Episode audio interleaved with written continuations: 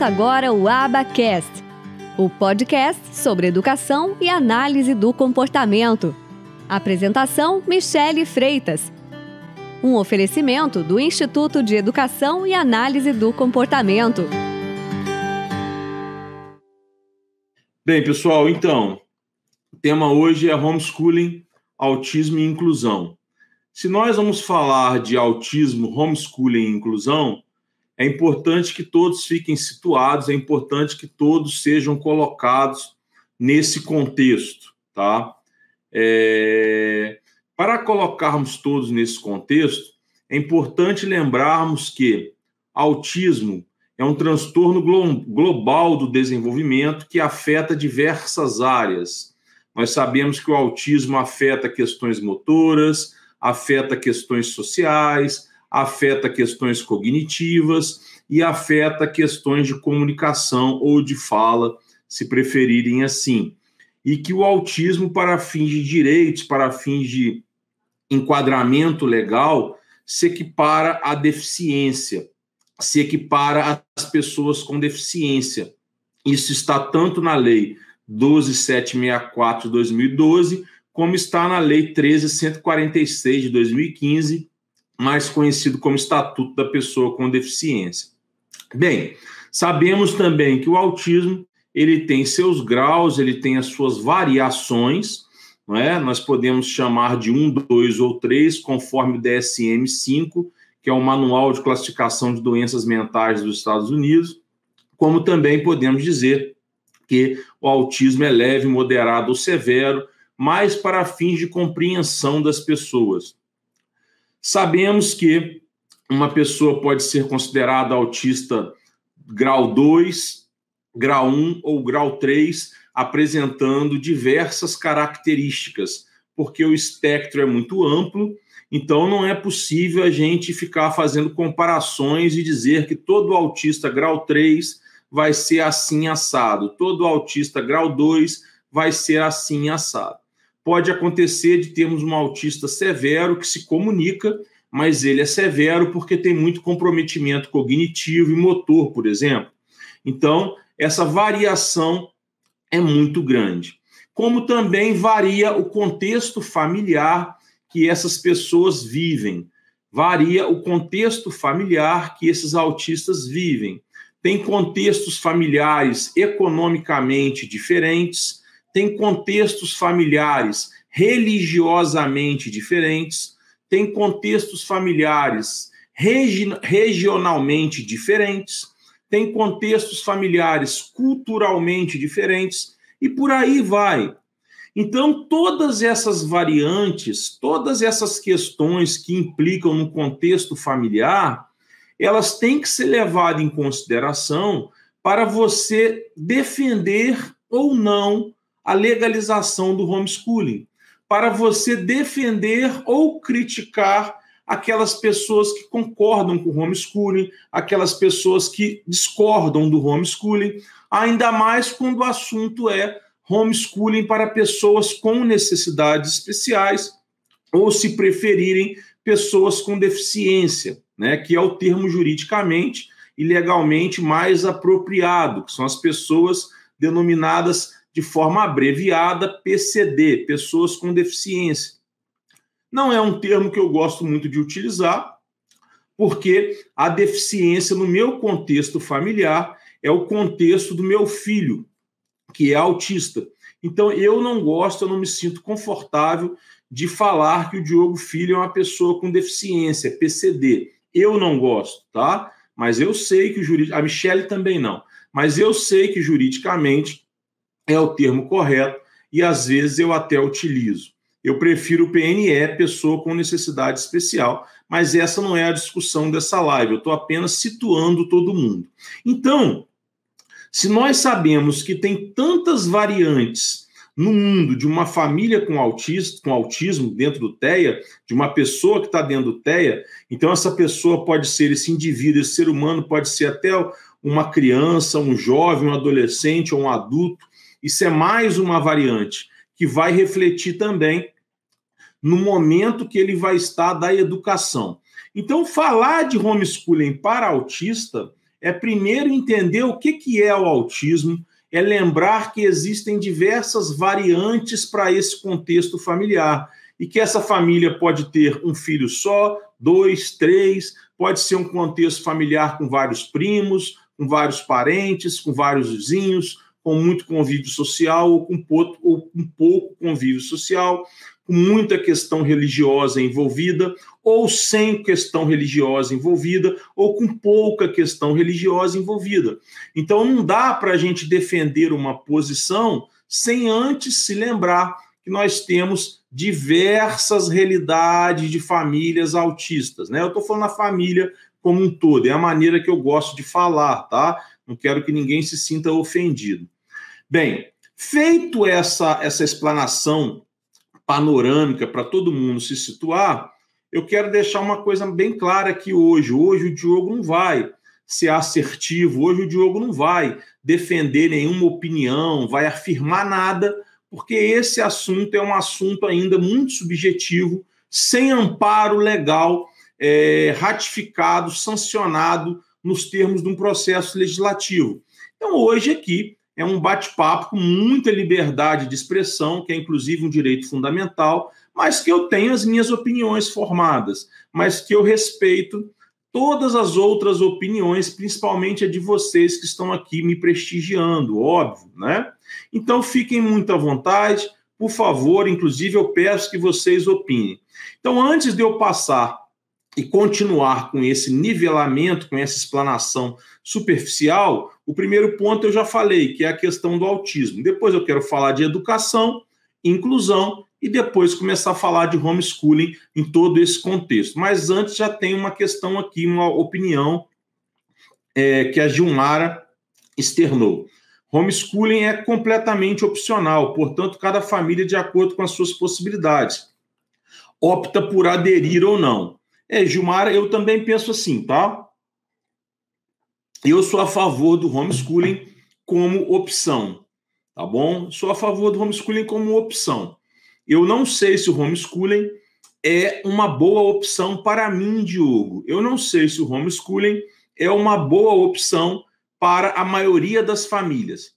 Mas eu sou totalmente a favor da legalização do homeschooling das respectivas alterações na Lei de Diretrizes e Bases da Educação, a 9394-96, se eu não errei o número, e com as respectivas alterações no ECA, que é a 8009 de, 80, de 89, se eu também não estou enganado quanto ao número. Mas, enfim, é a LDB e o ECA, que serão as principais leis federais que sofrerão alterações legislativas se o homeschooling for legalizado. Desculpem. Então, então, aproveitando a colocação da Gilmara, eu já quero dizer que eu sou a favor da legalização do homeschooling. Então, entendam, tá? Sou a favor da legalização como mais uma modalidade de ensino. Agora, não sei ainda, não tenho uma opinião formada se o homeschooling é uma coisa positiva em linhas gerais ou se é negativa em linhas gerais. Para algumas famílias, eu tenho certeza que vai ser bom. Para outras, eu talvez não sei. Eu preciso ainda amadurecer sobre isso. Bem, continuando a minha exposição panorâmica sobre homeschooling, autismo e inclusão. Quando nós falamos de inclusão, nós temos que lembrar que o sistema de educação previsto na Constituição, ele diz que é obrigação das escolas, das famílias e da sociedade zelar pela formação das crianças, dos jovens, etc. Que o processo de educação ele tem três pilares: escola, famílias e sociedade. Portanto, não é só dever da escola educar esses jovens, não é só dever da escola formar esses jovens, essas crianças, etc. Isso é preceito constitucional. Isso não é opinião do Diogo. Agora, o que, que é a opinião do Diogo? Não é? Porque não dá para entrar na cabeça do legislador e imaginar o que, que ele quis dizer com isso. Mas dá para retornar lá em 1987, 86, 88, na Assembleia Constituinte, e lembrar o contexto que vivíamos, estudar sobre o contexto, estudar sobre quem participou da Assembleia Constituinte. Isso nós chamamos no direito de interpretação histórica. E é assim que você consegue entender melhor o que, que o legislador quis dizer com aquela norma. E se estamos falando da Constituição de 88, essa interpretação tem que ser bem histórica. Bem, a intenção do legislador constituinte não foi falar de homeschooling, isso aí eu garanto a vocês, tá? Não é porque os pilares da educação passam pela escola, sociedade e família que o legislador já na Constituição está prevendo o homeschooling. Não é isso, tá? O legislador está dizendo que a criança tem o seu processo de formação na escola, que deve ser complementado em casa por meios de atividades do, de casa, por meios de continuação do processo de educação de biologia ou ciências num zoológico, numa feira de ciências, num, num, num, educa, num, num programa de TV educativo, no meio de uma conversa com o pai e com a mãe, e por aí vai. É isso que o legislador constituinte trouxe para nós, tá? Que é dever do pai, dever da mãe continuar com esse processo de educação, inclusive o processo de educação técnico, mas sem mencionar homeschooling. Bem, além da Constituição, nós temos a Lei de Diretrizes e Bases da Educação. E ela traz que a educação básica ela é composta pela educação infantil, a partir obrigatoriamente dos quatro anos, pela a educação fundamental, né? A partir dos seis anos, né? Aí tem uma divisãozinha aí de Fundi 1 e Fundi 2, né? E depois o ensino médio, é isso? Bem, se nós temos esse panorama da educação, nós estamos começando a encaixar as peças do, do quebra-cabeça da live de hoje, ou seja, autismo, homeschooling e inclusão. Porque nós entendemos um pouco sobre autismo, nós estamos falando um pouquinho sobre educação. E ainda falando sobre educação, temos que lembrar que a educação ela pode ser profissionalizante, uma vez profissionalizante, ela pode ser a nível de ensino médio, que também é o tecnólogo, né? Também usa esse termo, como também pode ser a nível de graduação ou pós-graduação. E quando falamos de graduação ou pós-graduação, já estamos, por sua vez, falando do ensino superior, tá? Então, nós começamos lá embaixo, com quatro anos, estamos terminando aqui em cima com as pós-graduações. Temos que lembrar também que também tem previsão e proteção para aquelas pessoas que não conseguem terminar o seu ensino de acordo com as suas respectivas faixas etárias. Lembrando que o ensino médio, conforme previsão legislativa, ele tem previsão de acabar com 17 anos, mas nós sabemos que não é isso que acontece muitas vezes. E nós temos a educação especial no artigo 58 da LDB. E aí nós começamos a falar de inclusão, né? porque a educação especial ela é voltada para as pessoas com deficiência, para as pessoas com transtorno global do desenvolvimento e para as pessoas com altas habilidades ou superdotação.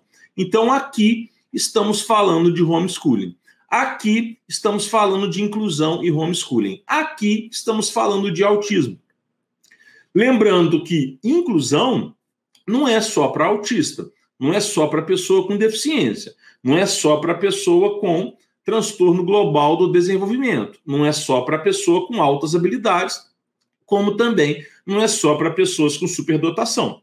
Existem pessoas que não se enquadram nessa questão da educação especial, mas se enquadram num contexto de necessidade de inclusão.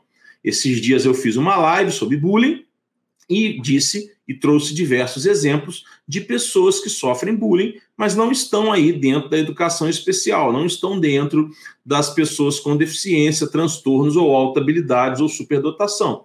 Por exemplo, pessoas que destoam determinados grupos por alguma razão. Pode ser até por questões religiosas, por questões é, étnicas, por questões de deficiência, por questões de físicas, de aparência, por questões de opção sexual e por aí vai. Isso tudo tem a ver com inclusão.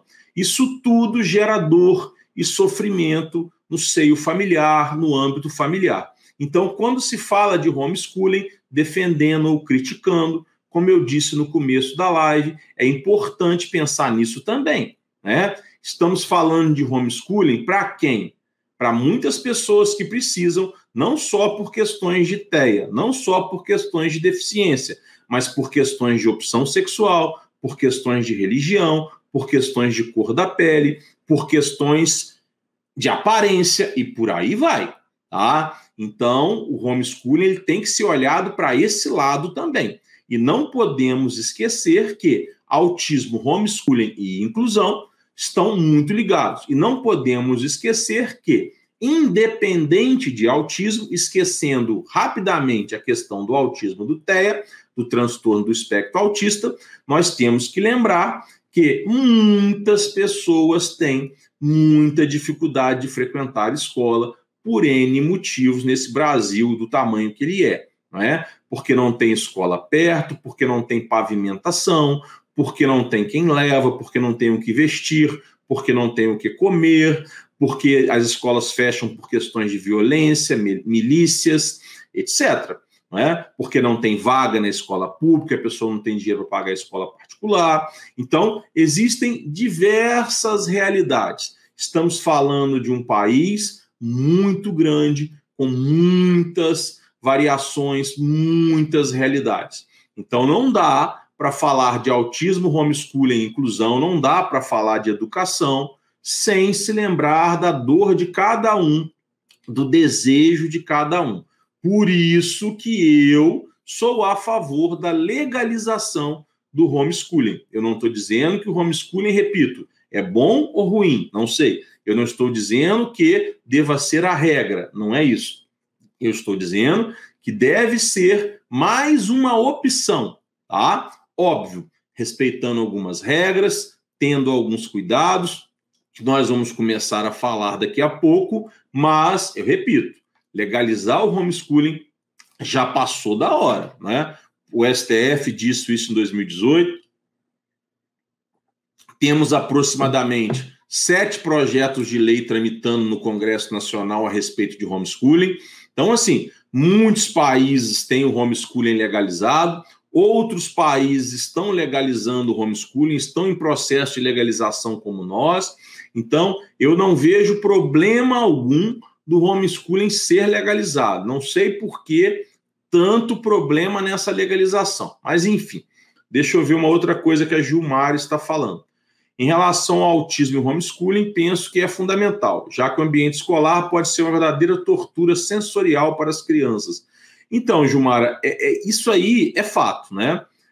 Os autistas têm questões sensoriais muito importantes. Às vezes, um autista, vou dar um exemplo, um autista não consegue frequentar uma sala de aula ou um refeitório porque a luz incomoda, o som de cadeiras ou crianças conversando, ou portas abrindo, ou talheres batendo incomoda o excesso de pessoas incomoda, as pessoas estranhas incomodam e por aí vai, né? Então, nós temos para os autistas, alguns autistas, de fato, eles não conseguem frequentar a escola.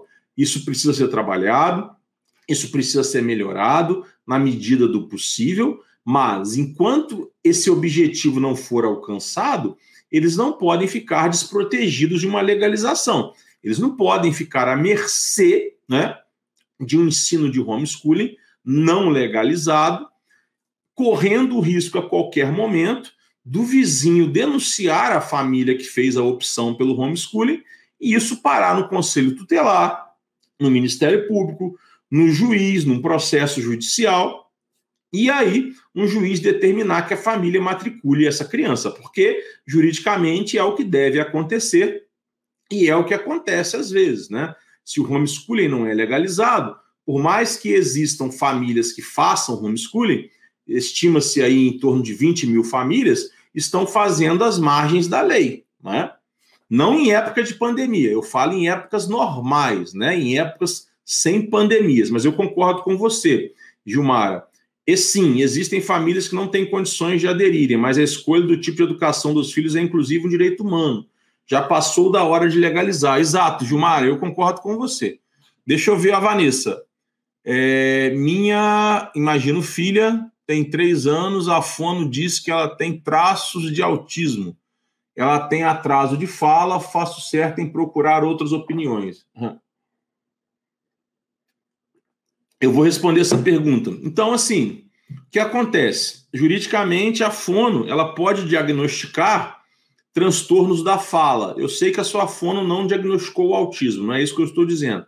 Eu estou dizendo que a sua fono está indo no caminho certo. Ela diagnosticou transtornos da fala e suspeita do autismo. Sim, você deve procurar é, outros profissionais, um psicólogo especializado em autismo, um médico, um psiquiatra infantil, um neuropediatra, etc. E por aí vai. Como um terapeuta ocupacional, também pode diagnosticar é, transtornos é, ocupacionais, sensoriais, por exemplo, como um psicomotricista pode diagnosticar, laudar transtornos motores, né? E o psicólogo pode fechar um laudo de autismo ou o médico, né? Como eu disse, ou todos eles, que é o mais adequado.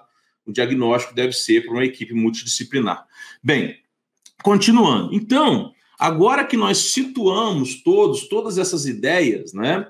Do que é autismo, que é um transtorno global do desenvolvimento, que muitas famílias com autistas tem autistas que não conseguem frequentar escolas, tem autistas que não conseguem frequentar nem os centros especializados no contraturno, ou centros especializados de manhã e de tarde. Pessoal, tem diversas realidades. Legalizar o homeschooling não é acobertar pais que praticam abandono material. Não é isso. O que é abandono material? é quando um pai não proporciona a educação, a formação, o desenvolvimento humano, a alimentação, moradia, vestuário, tudo isso dos seus filhos, né? Dos seus entes queridos. Então, a legalização do homeschooling não é acobertar isso, não é acobertar pais que não querem promover a educação dos filhos, não é acobertar pais que não querem seguir a base nacional comum regular, né? curricular, perdão, a Base Nacional Comum Curricular, BNCC, não é isso, tá? A legalização do homeschooling não é nesses termos. Não se preocupem, não é isso que eu defendo, não é isso que eu acredito, tá bom? Agora, ter como opção para diversos contextos tão necessários, como eu disse, repito pela quarta vez na live de hoje, é extremamente importante já passou da hora, já passou do tempo. Isso aí, eu não tenho nem dúvidas quanto a isso. Bem, Alana tem um filho de quatro anos, aninhos, né? Ele não tem ele não tem independência própria, ele precisa de nós para tudo. Tenho medo de colocar ele na escola, pois se alguém fizer algo com ele, ainda não fala corretamente. É, Alana, é, esse medo dos pais colocarem os filhos na escola não é só seu, tá? É meu também.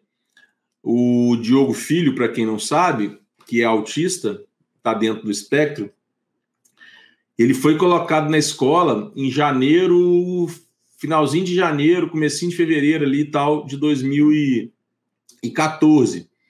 Ele estava com dois anos e um mês. É, como é que é? Não. É... Como é que é? Ele nasceu em 2011, 12, 13, 14, né?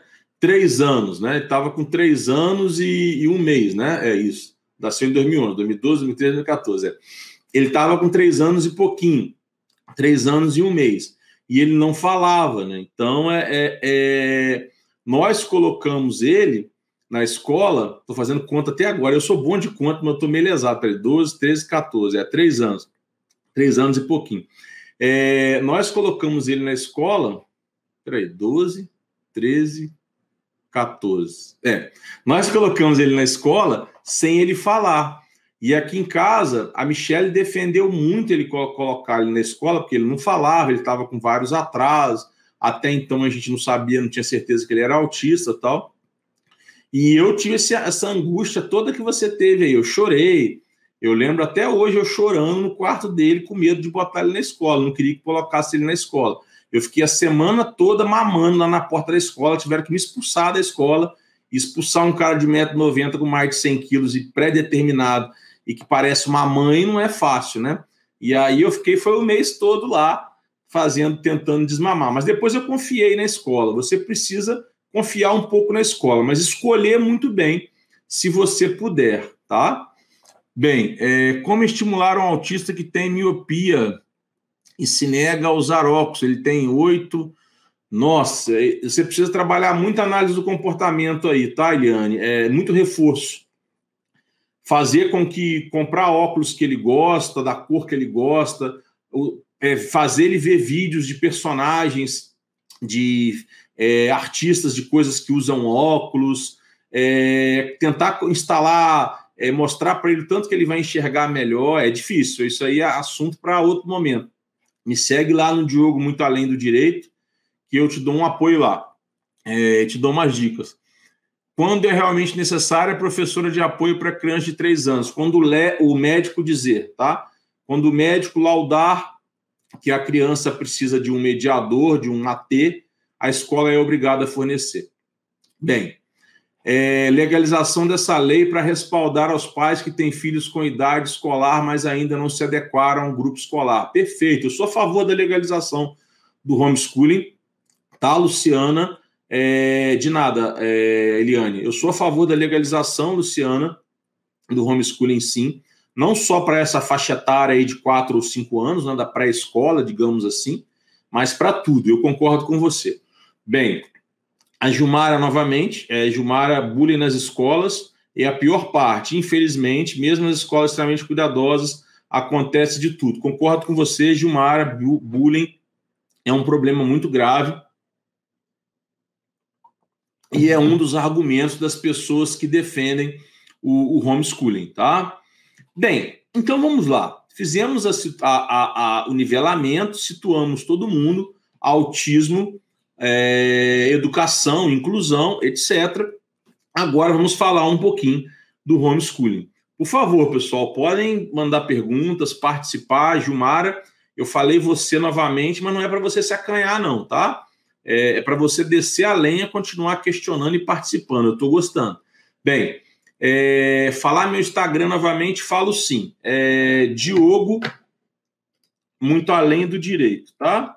Diogo muito além do direito. É, beleza? Eu digitei aqui. Digita aí no Instagram para mim alguém que se, o amor se você estiver assistindo, digita aí no Instagram que eu tenho medo de digitar aqui até tirar essa live do ar. Mas enfim, é... homeschooling. Como o próprio nome diz, homeschooling é ensino domiciliar, é ensino em casa, tá? Hoje nós não temos na LDB, como eu coloquei, essa modalidade de ensino para educação básica, não tem. Tá? Não tem, não é legalizado, acontece, ok, mas não tem. Em alguns países é legalizado, nos países que é legaliza legalizado tem uma adesão que eu não considero tão grande, né? fazendo uma média aí de alguns países que é legalizado, o homeschooling tem uma adesão de 10%, não acho algo assim tão significativo. Deixa eu ver. E na escola particular são os pais que têm que pagar? Não. Os pais nunca têm que pagar o mediador, tá? Às vezes é bom os pais pagarem para evitar a fadiga, para ter um mediador mais adequado, para ter um mediador que atenda aquilo que você acredita que é melhor para o seu filho, para você ter um mediador que vai te contar as coisas que está acontecendo com o filho, mas os pais nunca são obrigados a pagar o mediador, desde que haja a previsão, a, a, a necessidade de um documento médico, tá bom? Bem, continuando. Podem continuar mandando as perguntas. Então, o homeschooling e as participações. Gilmara, cadê você? Estou sentindo sua falta.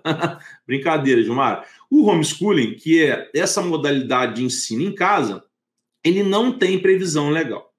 E nos projetos de lei que estão tramitando, existem algumas exigências, existem algumas previsões para que o homeschooling aconteça. E se o homeschooling for legalizado nos termos desses projetos, as exigências são as que eu vou começar a falar agora.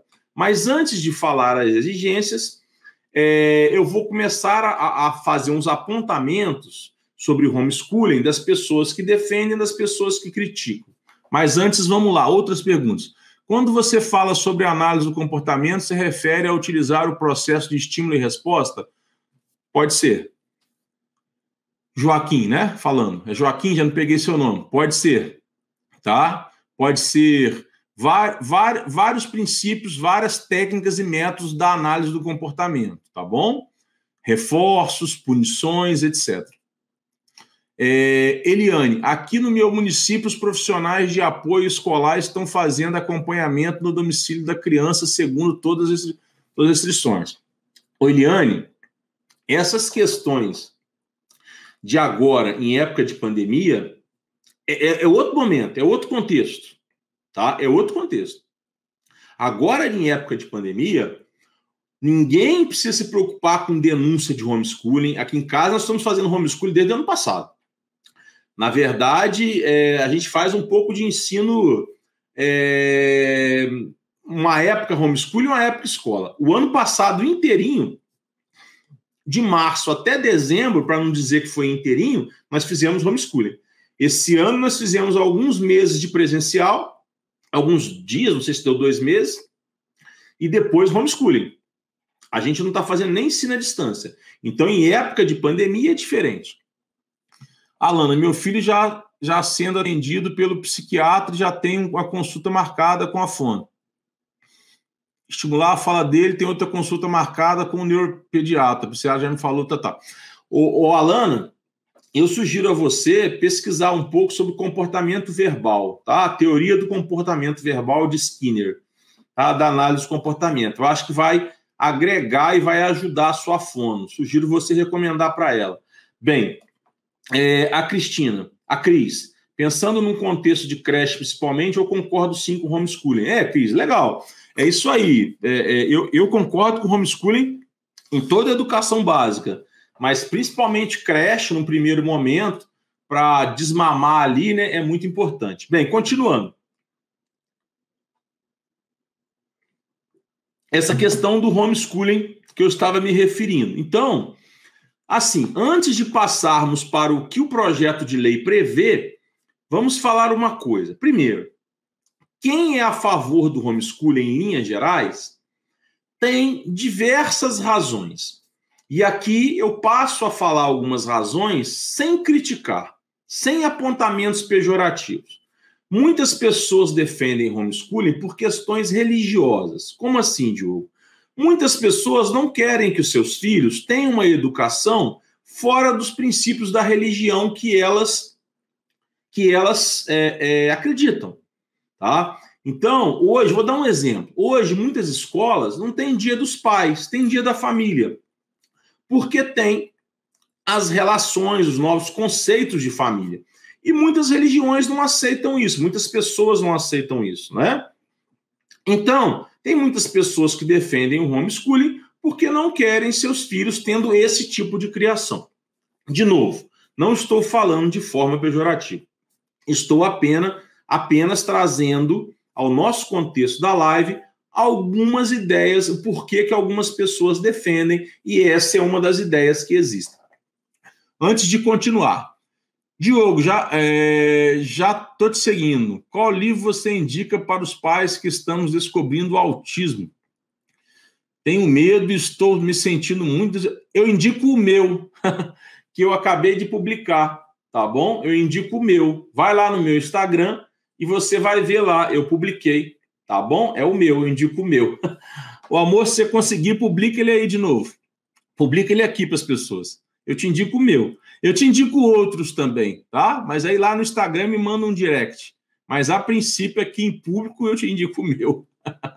Bem, é, Re, Regino, Regina, perdão, Nogueira.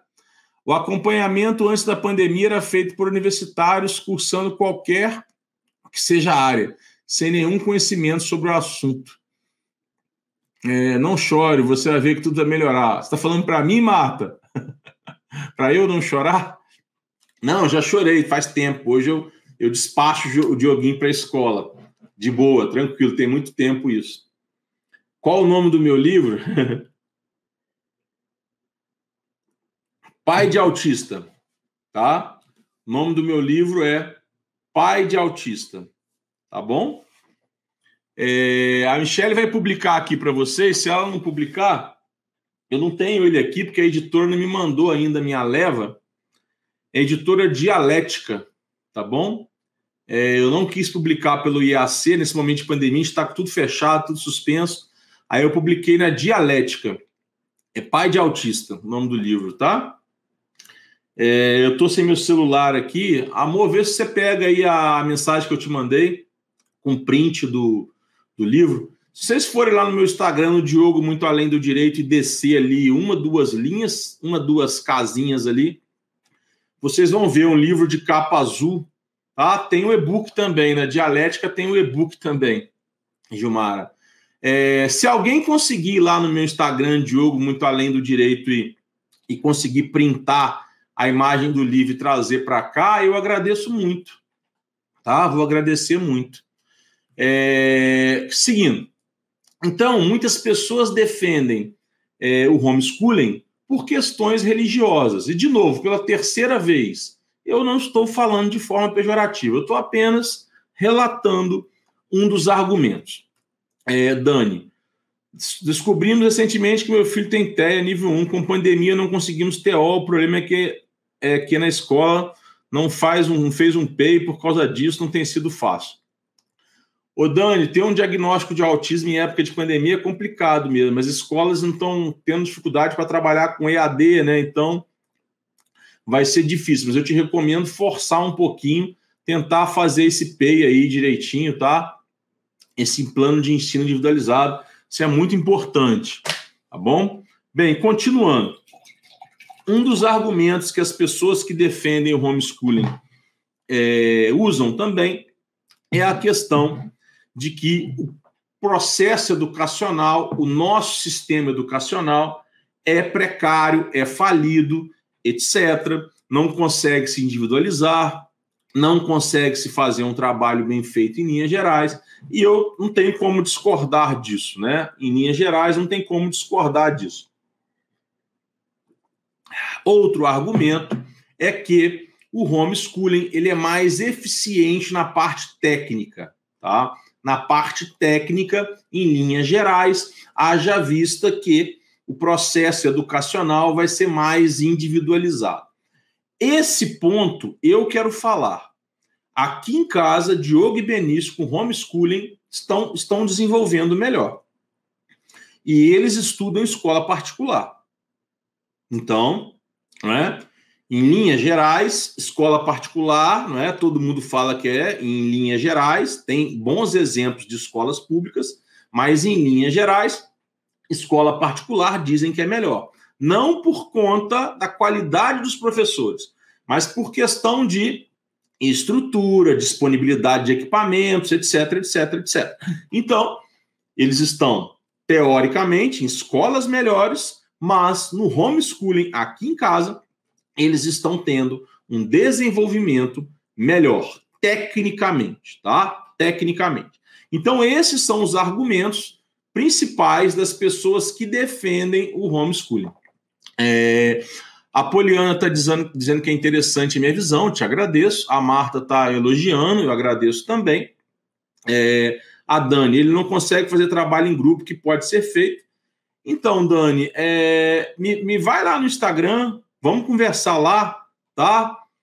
Porque essa questão de socialização, essa questão de trabalhar e de fazer a criança entrar num trabalho em grupo na escola, eu estou imaginando que a sua pergunta é na escola, é, tem muitas peculiaridades.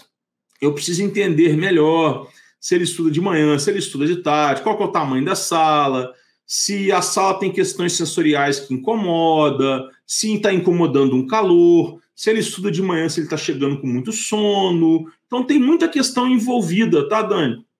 Para a gente saber qual que é a faixa etária dele, a escola, a escola é, tá, tá proporcionando alguma coisa, tem PEI, não tem? Você já falou que não tem o PEI, quer dizer, tem o mediador, não tem. Então, assim, tem muita coisa envolvida nisso aí, tá, Dani? Eu te ajudo com o maior prazer, mas me manda um direct lá que eu te dou umas opiniões, umas dicas com base no que você está me falando, tá bom? Bem, vai ser um prazer. Não estou falando isso que eu não vou fazer, não. Tudo que eu falo aqui nas lives, quando a pessoa me procura lá no direct, eu cumpro. Não tem ninguém aqui pode falar que eu não cumpro com a minha palavra. Eu cumpro sim, tá bom? Então me procura lá, Dani, que eu te dou maior apoio lá, te ajudo, a gente troca o número de zap, a gente troca umas ideias, tá bom? Te ajudo com o maior prazer. Bem, então continuando, né? Refrescando a memória, não é? As pessoas, em linhas gerais, defendem o homeschooling por várias razões, mas eu elenquei três: questões religiosas, porque não querem os seus filhos é, tendo um ensino diferente daquelas crenças que eles acreditam, questões de precariedade da educação e questões de conhecimento técnico individualizado, que é muito melhor. Bem, é, meu Instagram é Diogo Muito Além do Direito, Regina, Diogo Muito Além do Direito. E aqueles que são contra o homeschooling. Bem, um dos principais pontos, e que eu acho muito relevante, de nada, Dani, que eu acho muito relevante, é a questão de que a criança não frequentando a escola é um pouco mais difícil da sociedade, seja por meio do conselho tutelar, seja por meio de uma autoridade policial, seja por meio do Ministério Público, seja por meio do assistente social, seja por meio da escola, controlar, fiscalizar e inibir maus tratos. Maus tratos, abuso sexual, violência doméstica, etc. Eu acho esse argumento o argumento mais relevante para aqueles que não querem legalizar o homeschooling. E acho um argumento muito relevante. Antes de eu continuar. Meu filho também tem medo de tudo, de todo tipo de animal, bicho, barulho de moto, carro, objetos elétricos. O que faço para perder esse medo? Então, vai lá no Diogo Muito Além do Direito que a gente vai conversando, tá? Eu vou te ajudar lá no que eu puder dentro do meu alcance. Tem muita coisa que dá para fazer. Agora, você tem que colocar uma coisa na sua cabeça. Todo ser humano tem as suas limitações, todo ser humano tem os seus medos. E aí não tem análise do comportamento, não tem psicoterapia, não tem nenhuma intervenção terapêutica que vai eliminar tudo, que vai mudar a natureza de um ser humano. Tá bom? Não tem. Você vai substituir comportamentos, extinguir aqueles, mas existem alguns que vão permanecer. O que nós temos que tentar é fazer com que isso não seja extremo, fazer com que isso não impeça ele de conviver socialmente, ele de ser autônomo, tá bom? Então vai lá que a gente conversa lá, vai ser um prazer ajudar. Bem, continuando é, os alunos da educação domiciliar, invariavelmente, no mundo, têm resultados melhores que os alunos da educação formal, inclusive no quesito socialização. Essa questão da socialização, Gilmar, eu vou chegar lá. Tá? Então, mas eu concordo com você na parte técnica. Então, essa questão de homeschooling, opa, mexi na câmera, pessoal, desculpa. Essa questão de homeschooling e as pessoas utilizarem esse argumento de que vai ser complicado nesse aspecto, de que é um aspecto preocupante, eu concordo totalmente. Concordo totalmente com o argumento, com a preocupação. Mas isso não quer dizer que eu seja contra a legalização por causa desse argumento. Óbvio que não. Óbvio que não, tá? Por quê? Se nós formos deixar de legalizar uma coisa por medo de consequências ruins, muitas coisas não poderiam estar acontecendo, não poderiam existir. Né? Quantas pessoas morrem por acidente de carro? Por motoristas imprudentes? O carro é quase uma arma no Brasil. Quantas pessoas morrem por faca? Todo mundo tem faca. Tem facas até em sala de aula. Né? Quantas pessoas morrem por arma de fogo? Muitas pessoas têm arma de fogo. E aqui eu não quero discutir legalização de arma de fogo, não é isso, tá? Não sou contra nem a favor nessa live aqui. Essa live não é disso. Eu estou dizendo, não é disso. Eu estou dizendo que a gente não dá para deixar de legalizar uma coisa que tem vários aspectos positivos, porque coisas ruins podem acontecer. É isso que eu estou dizendo. Coisas ruins podem acontecer no trânsito, com facas, com é, armas de fogo, com motocicletas. Eu estou falando de quatro contextos significativos para fins de violência. Quatro. É? Então, eu acho que esse argumento não deve ser levado em consideração para não legalizar ele deve ser levado em consideração para se preocupar, para criarmos mecanismos de proteção. Ok? Até porque violência na escola também acontece. O Brasil é campeão de bullying em escola. Então vamos acabar com as escolas. Porque bullying é uma violência. Não é uma violência física, não é uma violência sexual, mas é uma violência mental muito significativa e muito presente. Se formos levar ao pé da letra tudo que é perigoso, não legaliza, não funciona, então acaba com a escola. Para começo de conversa. Então, eu não posso concordar. Bem, continuando. É... Boa noite a todos. Fiz o pedido do seu livro. Estou ansiosa. Desde já, parabenizo. Acredito que a sua contribuição, como já acontece aqui no Instagram, será enorme. Nossa, obrigado, Silvanira. Silvanira, posta para mim aqui se você conseguir a capa do livro lá, é, é, tá lá no meu Instagram, se você conseguir dar um print, posta aqui. Não sei se você consegue, a Michelle acho que deve estar tá dormindo com as crianças. Mas lá no meu Instagram tem. É, a criança pode ter autismo e outras comorbidades, como imperativismo, TDAH, TOD, entre outras. Isso, síndrome de Down, etc. Perfeita, é, é, Lúcia. Bem, continuando. Vindo para cá agora. Para a inclusão dar certo em todos os anos, precisamos de políticas públicas funcionais, legalidade e legitimidade. Concordo plenamente. É, Gilmara, famílias educadoras, embora perseguidas como criminosas, sempre se constata que as crianças são bem cuidadas e instruídas. Esse argumento em relação a educadores domiciliares. É. Aqui em casa, no passado, quando a gente cancelou a matrícula na escola, uma escola que a gente estava desde 2014, ameaçou denunciar no Conselho Tutelar. Eu falei, nossa, denuncia. Tô doido para você denunciar. Tô doido. Porque o conselho tutelar vai bater na minha casa em época de pandemia. Eu vou matricular ele na escola pública e não vai frequentar e ponto final. Nós fazemos relatórios, temos sala de estudo aqui, nós temos uma escola aqui embaixo. Mas, enfim. Continuando. É, sem falar que tanto a Michelle quanto eu somos licenciados em pedagogia. Né? E tanto a Michelle quanto eu temos especialização em psicopedagogia. Então, assim, então, é, eu sei que o nosso caso é extremo, mas assim, não é um caso comum. Ok, eu sei, né? Mas isso não é uma meta, nem é um, um, um objetivo que não possa ser alcançado por uma gama de pessoas muito maior. Basta as pessoas quererem, né? Basta as pessoas quererem. Bem, continuando. É, e como o senhor bem disse, a escola sim é um ambiente que muitas vezes se demonstra hostil. Isso aí, Gilmar, só não me chama de senhor. Só porque eu vou fazer 46 anos, não fica me chamando de senhor, não, por favor. Deixa me chamar de senhor depois que eu tiver com 70. Agora não. Bem, então continuando, brincadeira, Gilmara. É, continuando.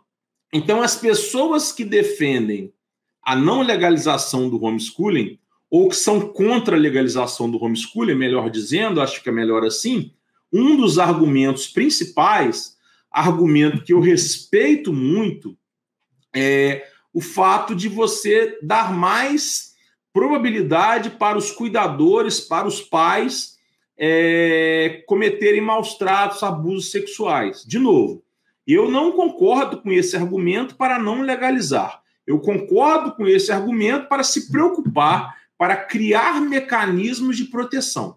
Isso eu concordo.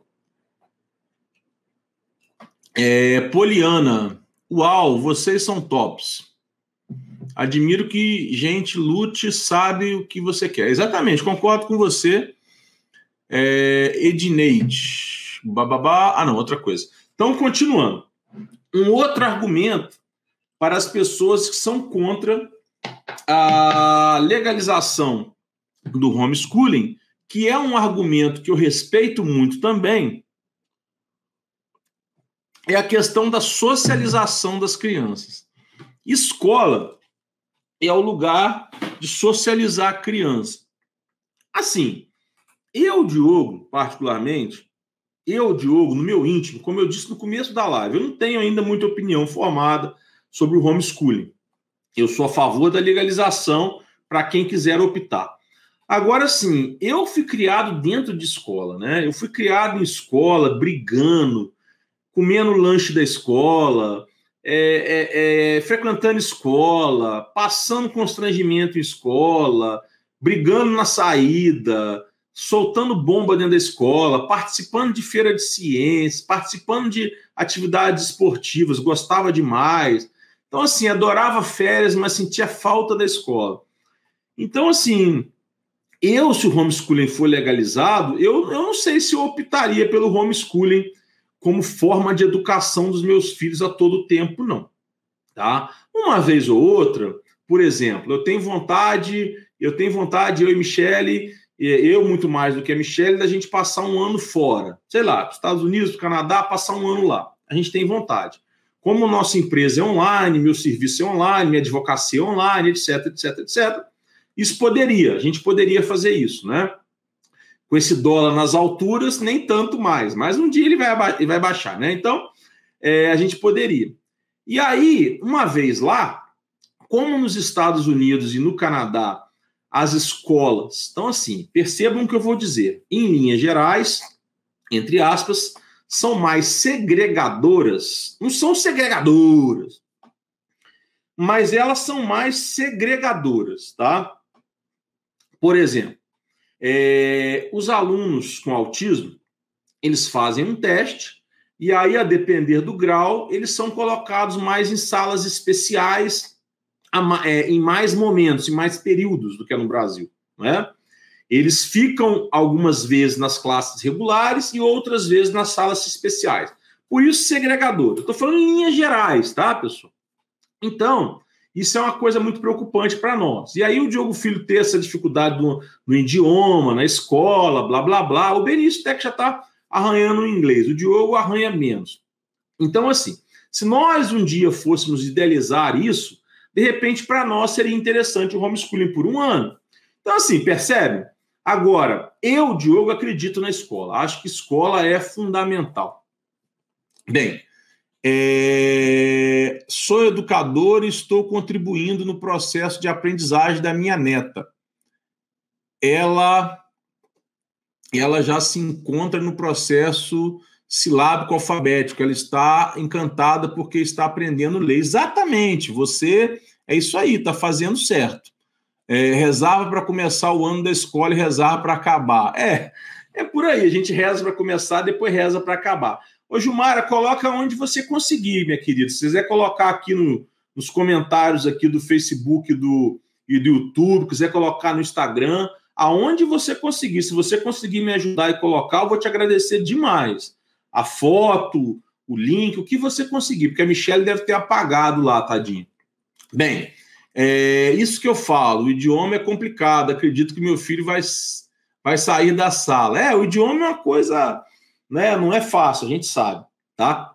Então, esses dois argumentos contrários ao homeschooling, socialização e violência doméstica, violência familiar, de fato me preocupam de fato, eu, eu, eu, eu é, ligo muito à luz e concordo muito com essa preocupação. Agora, de novo, pela milésima vez, eu não acho que sejam argumentos para não legalizar, tá? Bem, por exemplo, né? A questão da socialização. No Brasil, é um pouco diferente, não é?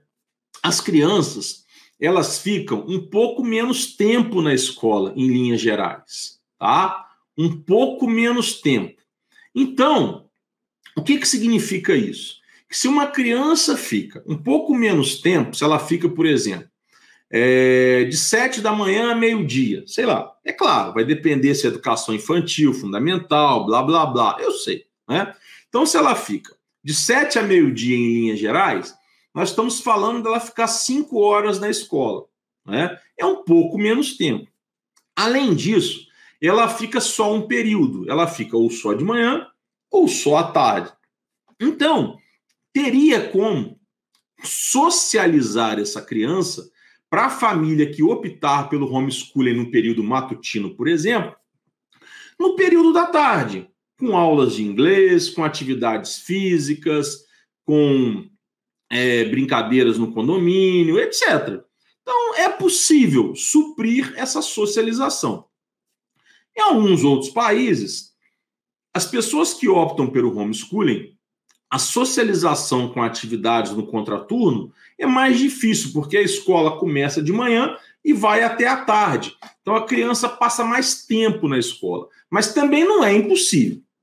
Bem, essa questão da violência, é, eu acho que poderia ser implantado é, e de fato ocorrer um sistema de fiscalização maior por meio de assistentes sociais, por meio do conselho tutelar, e por aí vai.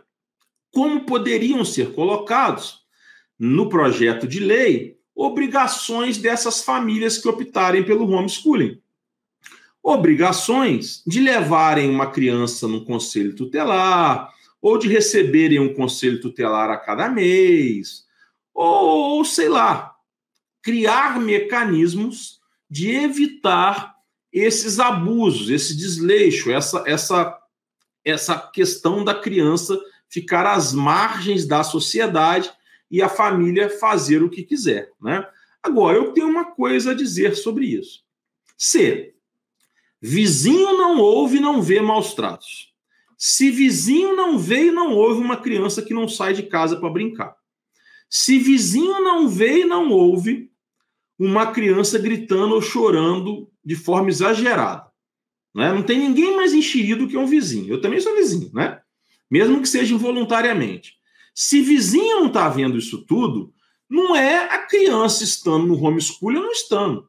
Se vizinho não está vendo uma criança ir para a escola, quer dizer, uma criança que está sofrendo maus tratos ou abuso, ela não está, ela não tá só não indo, só não indo para a escola.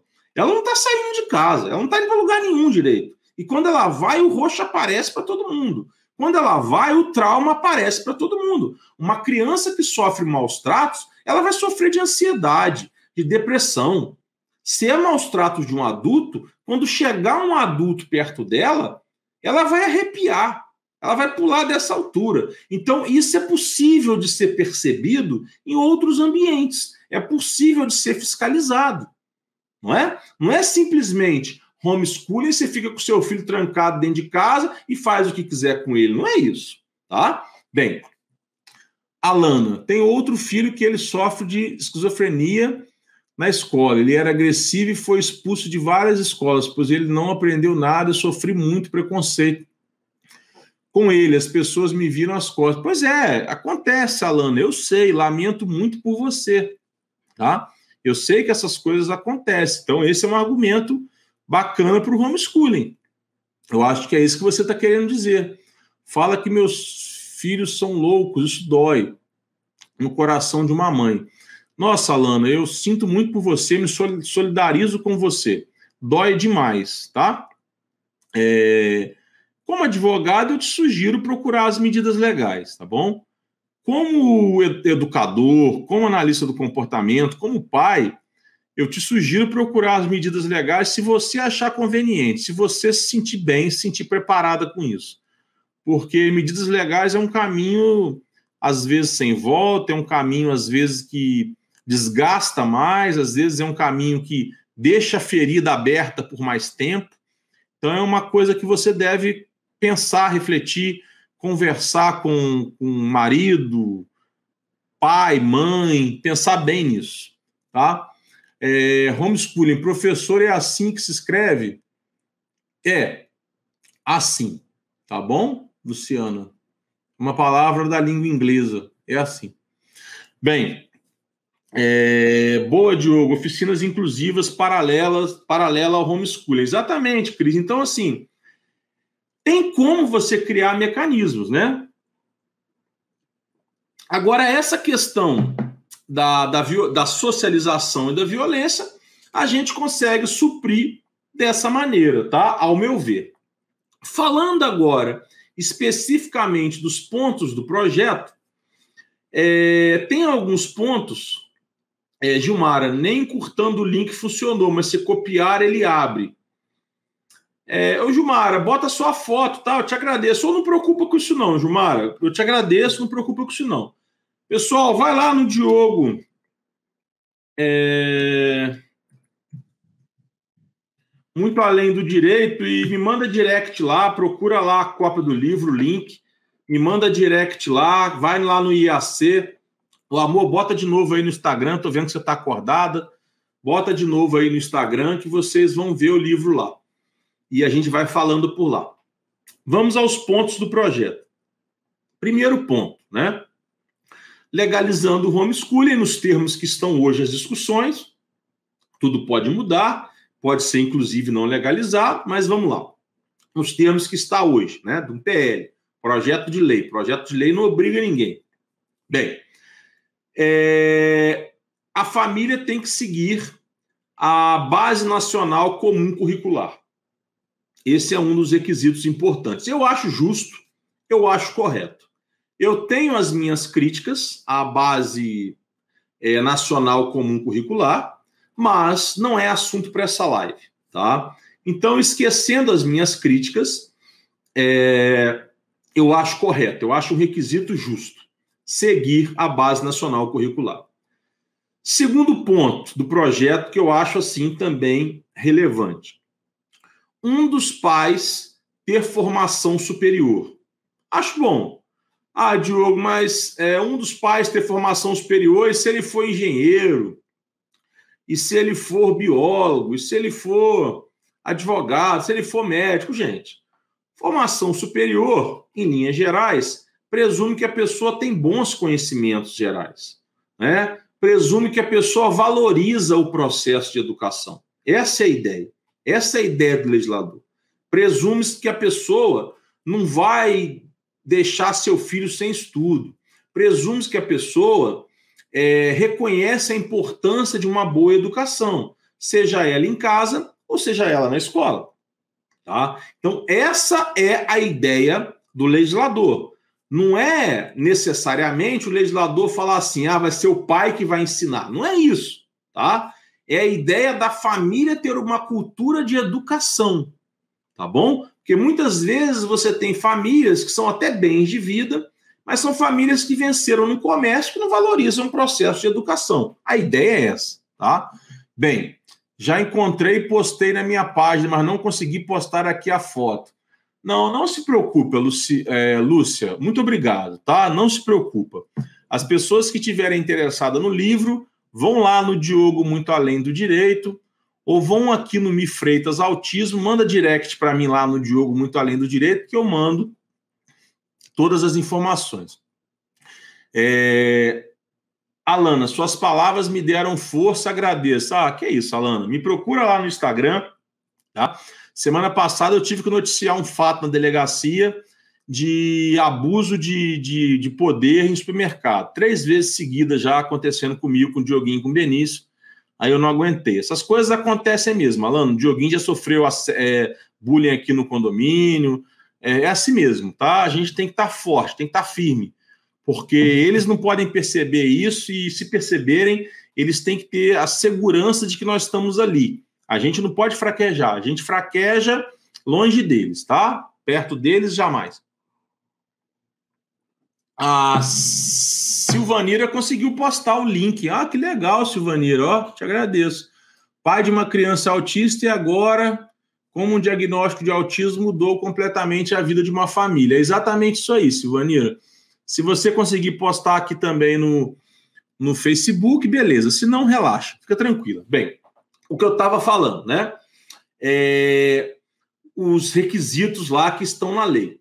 Então vamos lá. Seguir a base nacional comum curricular e um dos pais, um, um dos pais, um dos, do, dos responsáveis legais, né, pai ou mãe, ter um curso superior. Eu acho é, muito legal isso, tá? Eu acho muito importante para fins de valorizar é, a educação dentro da família, né? Outro requisito da lei é a família ter, é, do projeto de lei é a família ter relatórios, né? Enviar relatórios para a escola, tá? Ah, Diogo, mas como enviar relatórios para a escola? Aí já entra o quarto requisito. Eu fiz isso de propósito trocar a ordem, assim, né? Didaticamente. A família matricular o filho na escola. As escolas, pública ou privada, a critério da família, teriam que ter é, é, esse, esse, esse processo de homeschooling implementado, tá? Então eu falei quatro requisitos. Tudo isso a gente faz aqui. Nós temos relatórios, os meninos estão matriculados em escola esse ano, né? Aqui nós temos curso superior, eu tenho três, por, por acaso eu tenho três. a, a Michelle tem dois, então assim, a gente valoriza muito a educação aqui em casa. Aqui educação é primordial para a gente. É, vamos lá. É, como ter acesso à base comum curricular na internet, só botar aí BNCC ou no site do MEC, tá? No site do MEC você consegue coisas mais legais ainda, Poliana. Você consegue as metas educacionais, tá? São muito importantes. Quem trabalha com educação lê as metas educacionais do MEC. É, Joaquim, verdade, tem que passar força e superatividade, mesmo que estando triste. É isso aí, Joaquim. Te agradeço demais. Poliana, criança estaria matriculada? Sim. A ideia do projeto de lei é criança matriculada, relatórios mensais seguir base nacional curricular, é um dos membros da família responsável ter formação superior, tá? Esse projeto de lei, eu tenho até ele aqui, ele não está aberto, mas eu tenho ele aqui, tá? Se vocês forem na Câmara, é, vocês podem ir na Câmara ou no, no Senado, né? Ou no Congresso, o site oficial, e digitar lá PL Homeschooling.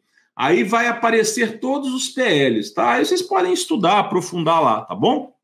Bem, a outra ideia do PL que eu considero importante, mas também podemos trocar ideia no Instagram, tá?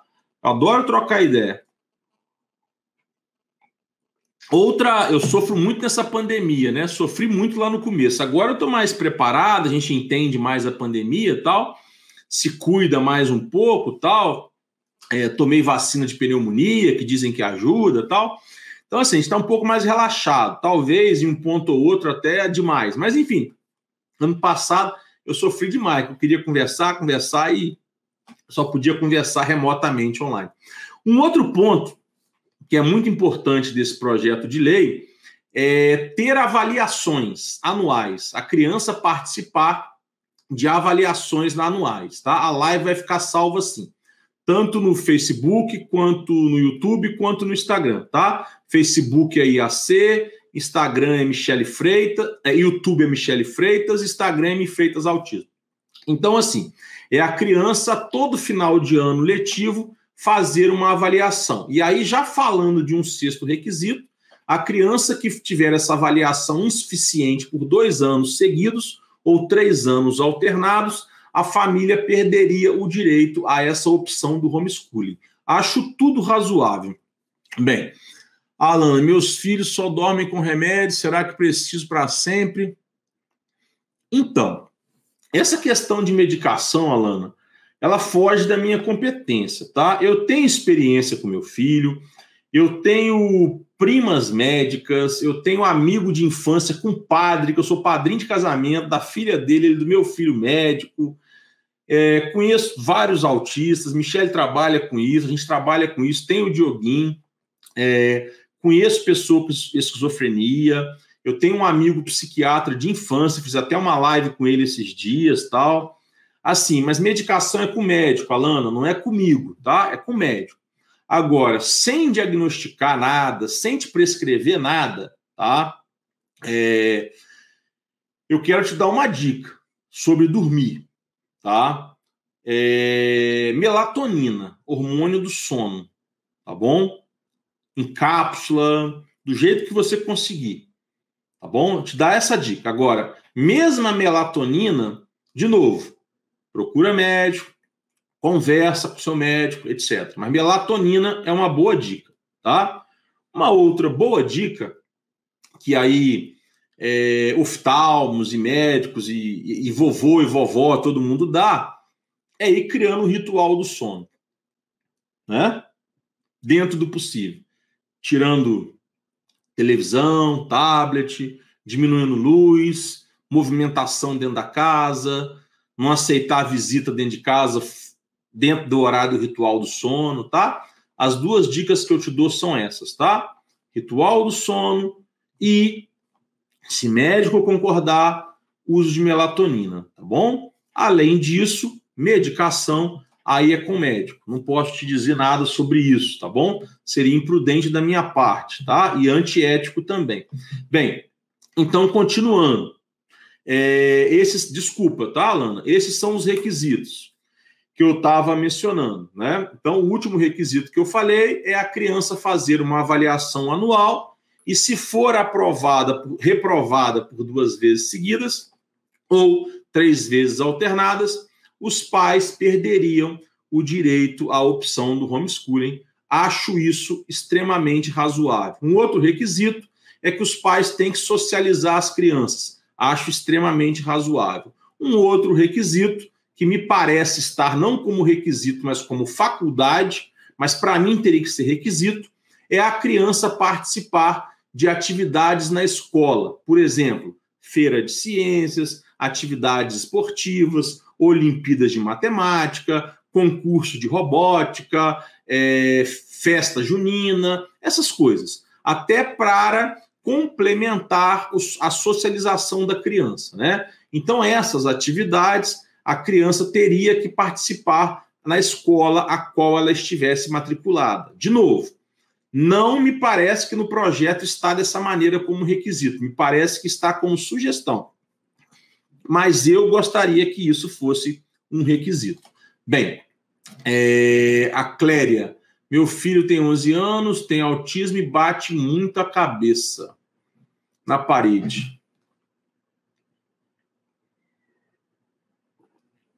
Ô, Cléria, você tem médico, você tem equipe, como que é? Porque, assim, até para eu falar sem uma equipe, tendo uma equipe, não é muito ético, tá? Mas esquecendo seu filho, Cléria, falando em linhas gerais, é, crianças que batem muito cabeça na parede, se agridem, etc., costumam ser autistas mais severos, né? Autistas mais severos, Cléria, é, precisam de medicação, né? Não dá para ficar sem medicação. De novo, Cléria, em linhas gerais, tá? É, não costuma ficar sem medicação. É, risperidona, aripiprazol são as medicações mais recomendadas. Canabidiol, eu não sei se vale a pena. Tem uma medicação à base de lítio, tá? Que é um mineral que, a que as empresas farmacêuticas não não divulgam muito. Sugiro conversar com o seu médico sobre isso. Esses dias eu participei de um congresso de psiquiatria é, que estava acontecendo na Inglaterra, foi online, é, por meio do meu amigo psiquiatra lá que me convidou para participar, e eles falaram muito do uso do lítio então, eu recomendo você procurar saber isso, tá? A questão de medicamentos. Agora, dentro da análise do comportamento, Cléria, é... de imediato você precisa é... bloquear o contato da cabeça dele com a parede, tá? De imediato, colocando a mão, capacete, é, tentando colocar ele em ambientes mais acolchoados, com menos parede, etc. Tá? De imediato, isso. Você precisa é, bloquear isso. Não é segurá-lo, tá? Não é segurá-lo à força, não é isso. A gente só faz contenção física à força é, se ele estiver batendo a cabeça para quebrar a cabeça, rasgar a cabeça, né? Eu estou entendendo que não é isso. Bem, agora, Cléria, você precisa entender o que está provocando isso. Ô, Silvanira, obrigado, hein? O que está provocando isso, Cléria? É a música alta? É o latido do cachorro do vizinho? É a prisão de ventre no intestino dele que pode não estar tá funcionando porque a alimentação dele não é boa? É a presença de alguém? É o calor do ambiente, de repente precisa botar um ar-condicionado? É um problema de visão que ele tem, está incomodado, que a, a cabeça está doendo porque está tendo problema de visão? Então, assim, Cléria, tem muita coisa para ser investigada sobre a ótica da análise do comportamento, tá, Cléria? Sobre a ótica da medicação, de novo, médico, tá? Médico, ok? Canabidiol, não sei se vale a pena. Medicação à base de lítio, sugiro pesquisar. Mais utilizados, espiridona, aripiprazol, ok? Bem, sobre a ótica da psicoterapia, da terapia cognitivo comportamental, vai depender do cognitivo dele. Tá? Se ele tiver cognitivo preservado para fazer terapia, pode valer a pena. Às vezes ele tem esses ataques, esses momentos, mas ele tem um cognitivo para ser trabalhado uma psicoterapia, que não é aba, são coisas diferentes. aba é uma coisa, psicoterapia é outra. Bom, Cléria? Então, a grosso modo, eu te sugiro isso tá? Tentar bloquear isso aí, contenção física só se for caso grave, se informar sobre medicação, tentar descobrir o que que provoca isso nele, tá? Em quais momentos, tá bom? É irritação porque não consegue dormir e por aí vai. Análise do comportamento te proporciona muitas variantes, muitas possibilidades, tá bom? tenta descobrir o antecedente. Tá? O que antes está acontecendo que pode estar tá gerando isso? Tenta olhar isso, Cléria. Tá? Bem, é, ele bate com bastante força. Ele procura até as quinas de sofá. Basta se irritar com algo. Cléria, tem muitos casos de crianças que usam capacete tá? Já que você está falando.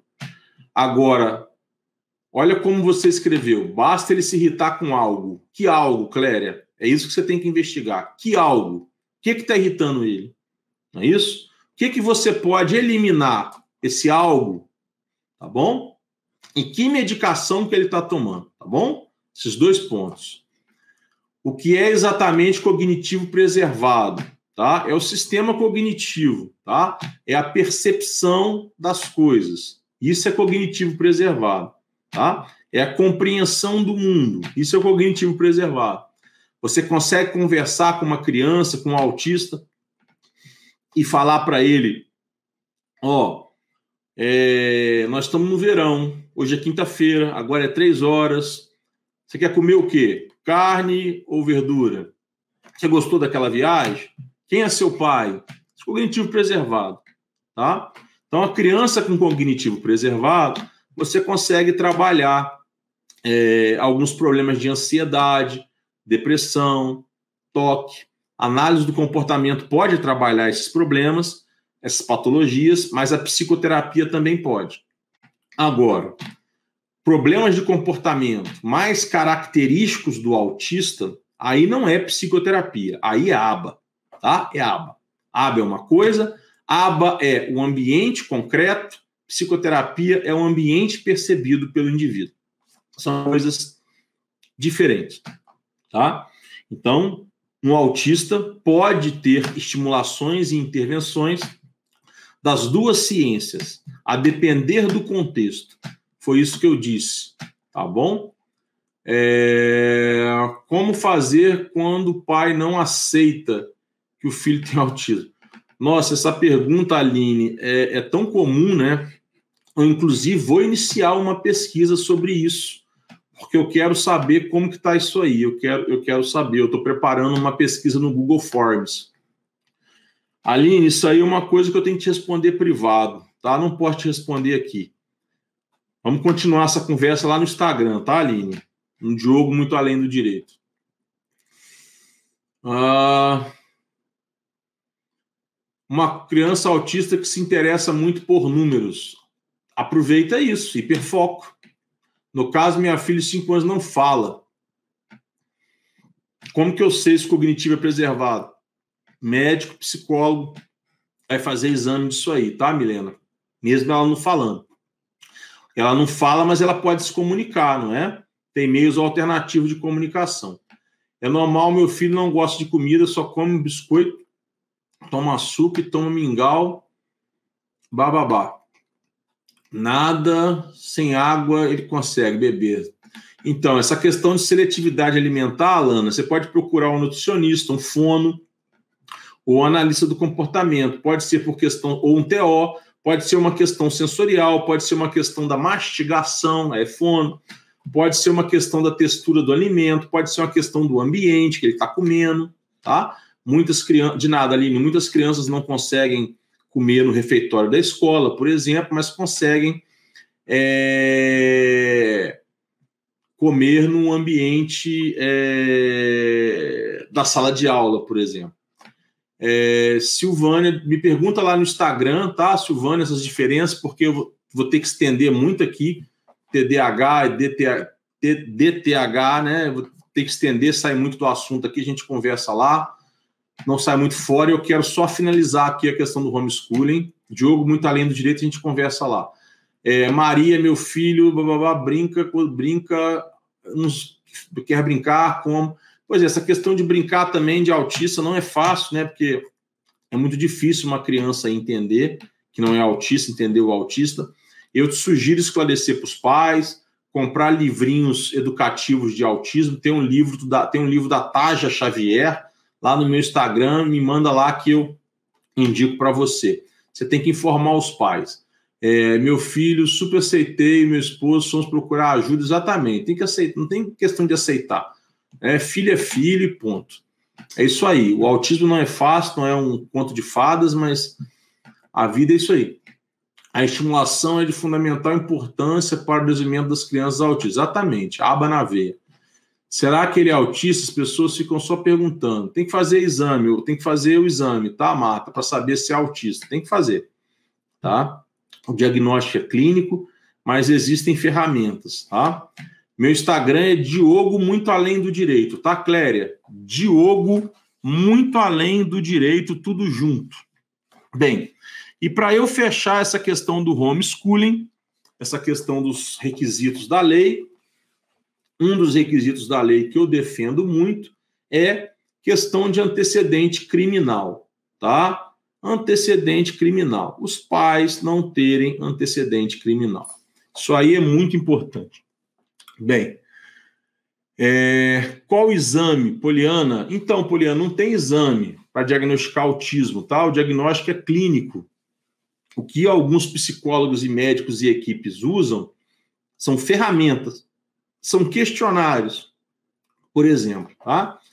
Você tem que procurar neuropediatra, psiquiatra infantil ou psicólogo especialista em autismo ou todo mundo, tá? Agora, muitos profissionais com experiência em autismo, analistas do comportamento, informalmente podem é, te, te, dar assim muitas suspeitas, te apontando, ó, ele não tem atenção compartilhada. Ó, anda nas pontas dos pés. Ó, não aponta. Ó, não balbucia. Ó, tem dificuldade motora. Ó, tem hiperfoco. Ó, tem dificuldade de socialização e por aí vai, né? São os marcos. Um diagnóstico de autismo é comparar os marcos do desenvolvimento infantil, se for uma criança, né, com aquilo que ela não tem. E aí você vai comparando, né?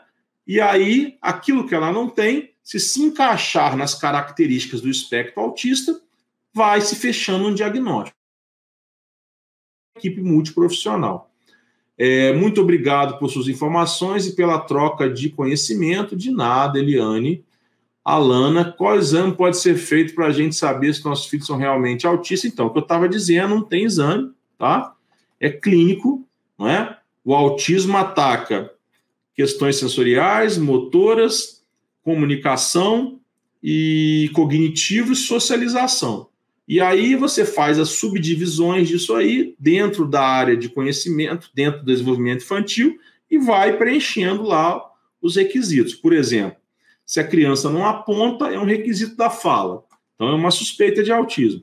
Se a criança não tem atenção compartilhada até um ano de idade, é uma suspeita de autismo, porque um bebê de até um ano de idade tem que ter atenção compartilhada.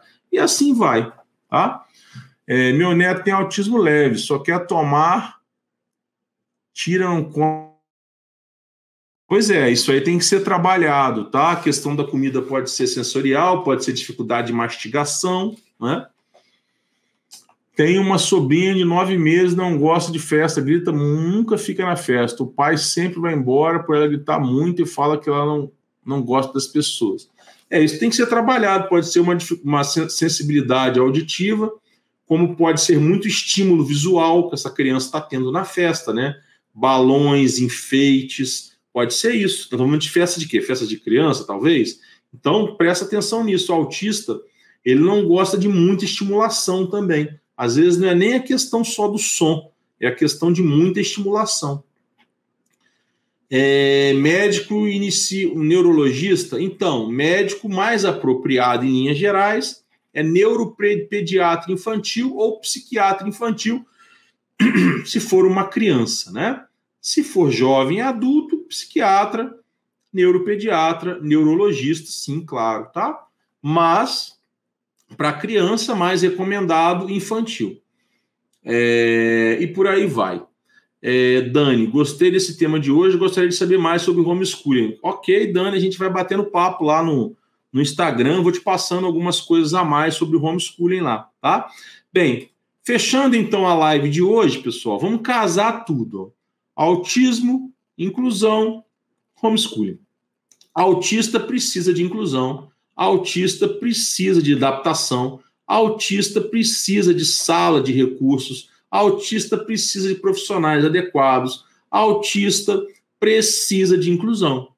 E muitas vezes, digo até na maioria das vezes, infelizmente, as escolas não têm profissionais preparados, as escolas não têm estrutura e por aí vai. Então, eu acho que o homeschooling é uma boa opção para os autistas e suas famílias, desde que seguindo aí os requisitos do PL, quando o PL se tornar lei, se se tornar lei, ou seguindo a informalidade, como aproximadamente 15 mil famílias fazem no Brasil. Haja vista que muitos autistas nem na escola conseguem ir, porque não conseguem ir na escola, né? E aí poderiam fazer um homeschooling de manhã, por exemplo, e irem para centros de atendimento especializado ou para suas terapias, ou continuarem terapias em casa, a depender da sua realidade, contexto econômico, familiar, cultural, regional, etc., em casa também, né? Então, assim, depois se lembrem do que nós falamos no começo da live, né? Eu fiz bastantes ponderações sobre diversas realidades, né? Não esqueçam disso. É, tem um inventário fácil de ser aplicado, mais o VibMap e outros. Isso aí, te agradeço demais. Psicóloga Luciana, já está colocando aqui ferramentas, VibMap, etc. É isso aí, agradeço, Luciana. Sigam a Luciana lá, com certeza a Luciana vai atender vocês, dando diversas dicas. Psicóloga é muito importante nesse papel. Como a gente identifica se a criança é autista, é isso que eu acabei de falar. Você tem que pegar os marcos do desenvolvimento infantil e comparar com a ausência de, de, de não ter alcançado esses marcos e começar a enquadrar dentro do, do diagnóstico, tá? Dentro daquilo que é peculiar de, de um autista, tá bom? Eu tenho uma live aqui no canal da Michelle com a doutora Ellen, uma médica, falando sobre essas questões de diagnóstico, tá? Desce aí um pouquinho, umas cinco linhas que você vai achar.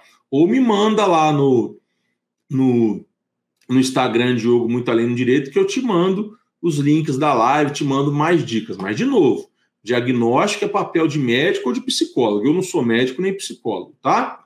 O que eu faço é suspeitar, é fazer apontamentos, né? Eu não faço diagnóstico de autismo, eu não posso. Legalmente, eu posso ajudar. Eu posso, ó, acho que é autista, ó, acho que esses dias é, uma pessoa da minha cidade natal, que é Itaperu, no estado do Rio, me mandou diversos vídeos de uma criança e eu, como tenho intimidade com ele, como a conversa foi informal, né?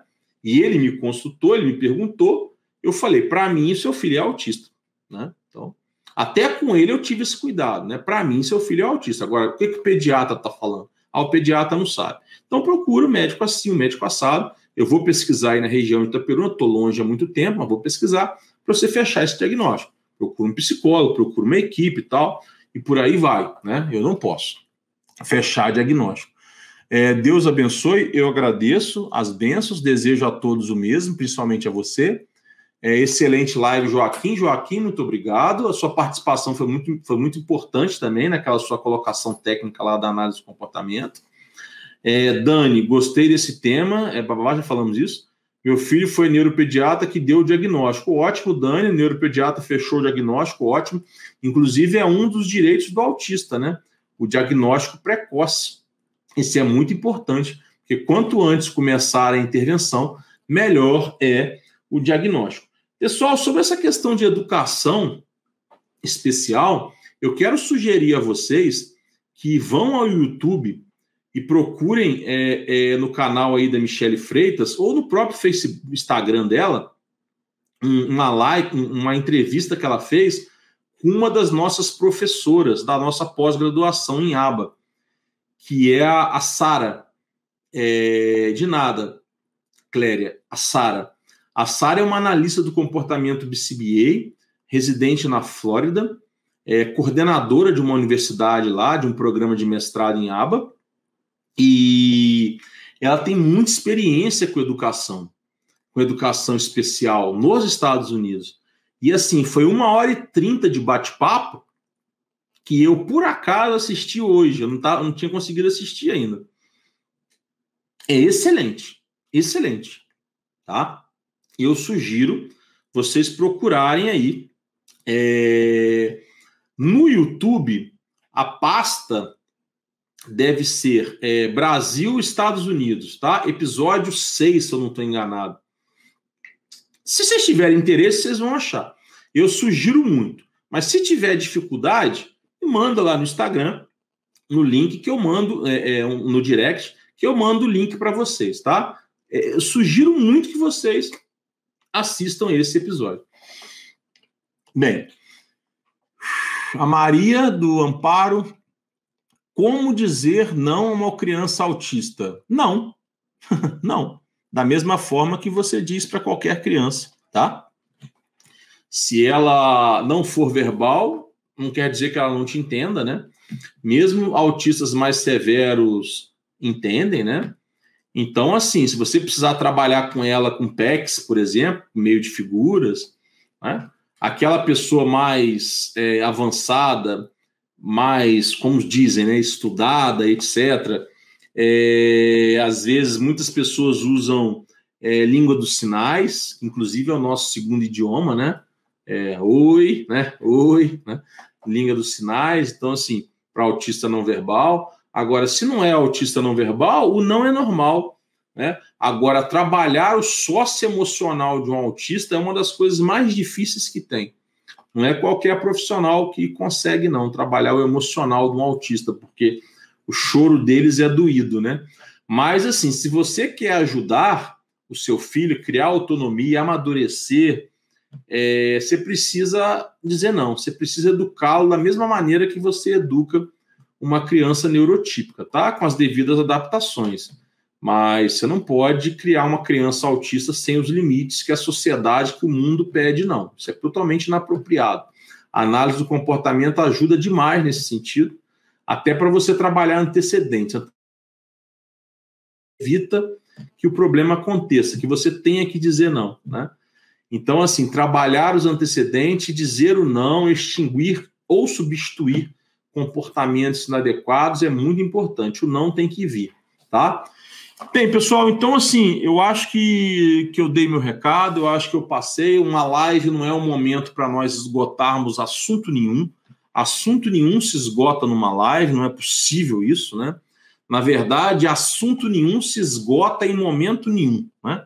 Porque um assunto como esse homeschooling, inclusão, autismo, como tantos outros, né, é, bullying, análise do comportamento, etc., são assuntos inesgotáveis. A ciência é inesgotável.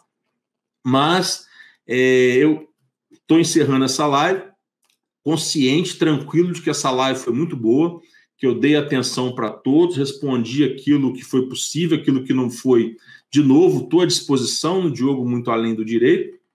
Acho que todo ideia, eu defendo a legalização do homeschooling como opção, defendo o homeschooling dentro dos requisitos do PL, respeito algumas ponderações contrárias e a favor, mas eu sou a favor da legalização. Mas eu, Diogo, hoje, eu não deixaria meus filhos a título de regra no homeschooling. Nem o Diogo Filho, nem o Diogo Filho, que é autista moderado, ok?